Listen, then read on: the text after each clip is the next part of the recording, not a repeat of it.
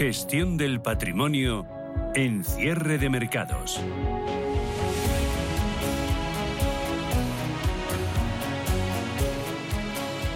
Como cada martes a esta hora hablamos de una interesante alternativa de inversión, el crowdfunding inmobiliario.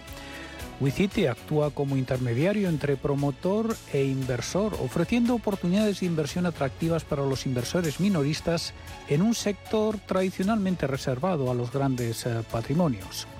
WeCity, la plataforma digital de financiación participativa, prepara el lanzamiento de varios eh, proyectos. Hablamos con Álvaro Fuentes, responsable de inversión en WeCity. ¿Qué tal Álvaro? Muy buenas tardes.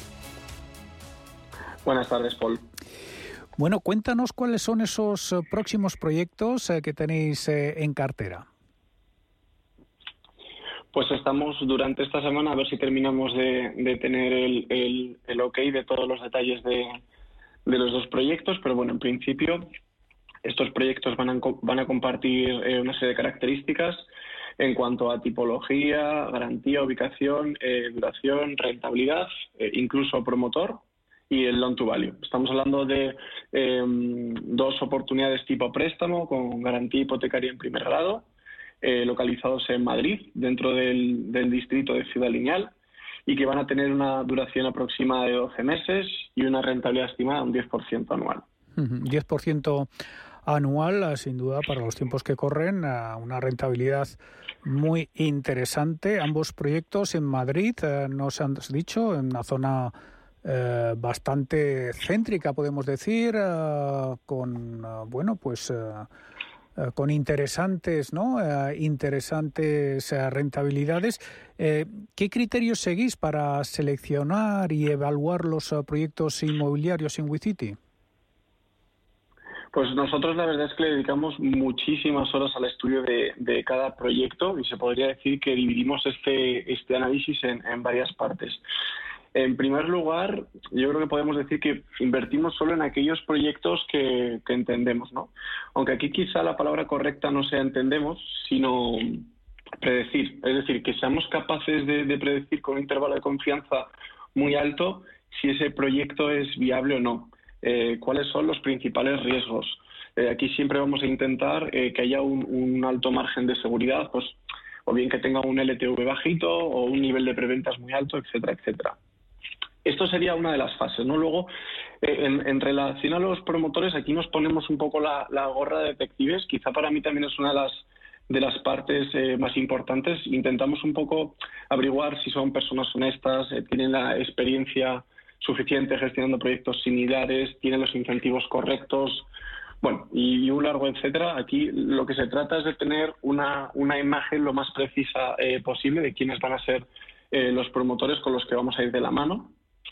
Y luego yo creo que, por no alargarme mucho, existe una tercera fase, una tercera pata, y es que el proyecto al final pues pueda llegar a pasar ciertos momentos de estrés o de incertidumbre, ¿no? Como, como al final, pues bueno, eh, vivimos en, un, en una economía donde eh, pues lo estamos viendo, siempre hay volatilidad, siempre los diferentes mercados siempre sufren vaivenes, pues bueno, que invirtamos en proyectos que en cierto sentido sean, sean resilientes.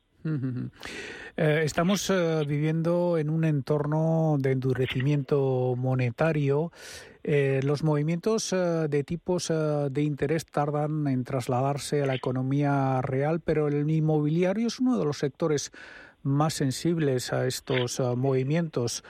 ¿Cuáles dirías que son los riesgos que se presentan ahora en el sector inmobiliario en este entorno? Bueno, al final yo creo que cuando uno eh, invierte, sin importar eh, muy bien el segmento del mercado en el que invierta, tiene que, evaluar siempre ese binomio de riesgo-beneficio. Yo creo que aquí el problema es eh, realizar aquellas inversiones que tienen un riesgo asociado que no se corresponde con el, con el beneficio estimado o, el beneficio potencial de, esa inversión. Y esto es lo que para mí realmente es, un problema, ¿no? el realizar inversiones que no son del todo eficientes en este sentido. ¿Y cuáles dirías que son las ventajas eh, de invertir en crowdfunding inmobiliario? Bueno, yo creo que, el, crowdfunding inmobiliario dentro de si lo podemos catalogar como invertir en, mercados privados, bajo mi humilde opinión, los mercados privados son muy, muy, muy interesantes por, por, varios motivos. ¿no? Por supuesto que no son la panacea, que también existen riesgos, que ahora comentaremos si quieres, pero bueno, yo creo que al final eh, si uno echa la vista atrás y mira las, rentabilidades tanto del capital como del crédito privados durante los últimos 10, 15, 20 años, pues han estado eh, bastante por encima de los mercados públicos. Entonces, pues una de las ventajas principales puede ser eh, la rentabilidad.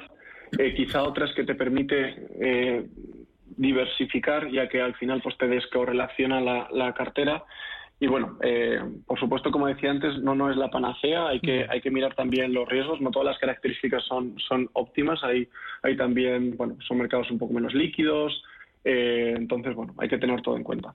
Ventajas, eh, inconvenientes, riesgos que citabas antes, ¿cuáles son los principales?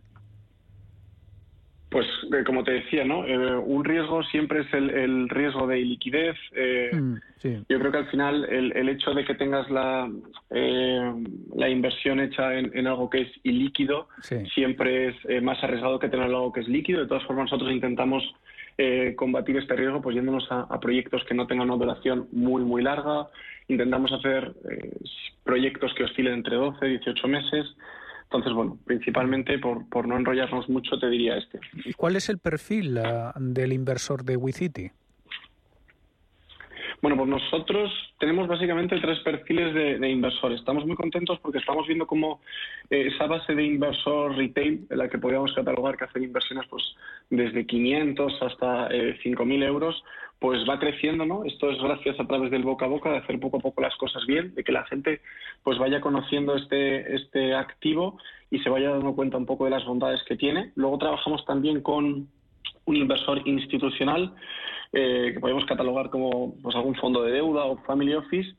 Y luego sí que venimos observando desde hace ya eh, pues, seis, siete meses cómo cada vez hay más, más interés por, por parte de ese inversor privado ¿no? que está acostumbrado a trabajar con bancas privadas y departamentos de wealth management de los bancos, cómo siente curiosidad por este tipo de activo y cada vez lo va incorporando más a, a su cartera. ¿Y qué consejos darías a los inversores interesados en el crowdfunding inmobiliario? bueno, pues aquí, pues por supuesto que recopilen toda la información necesaria para, para tomar decisiones de inversión conscientes y prudentes, que estén bien formados. Y luego, pues bueno, le diría que simplemente que le, den una oportunidad. Eh, yo que vengo de trabajar en, en, banca durante seis años, pues creo que es un tipo de activo interesante eh, que poco a poco va mostrando el, potencial que tiene y, bueno, al final yo creo que es cuestión de tiempo que, la gente vaya reconociendo un poco y dándose cuenta del valor que aporta.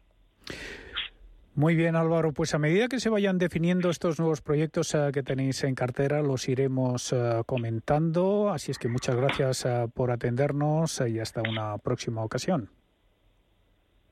Muchas gracias. Buenas tardes, Paul. Buenas tardes.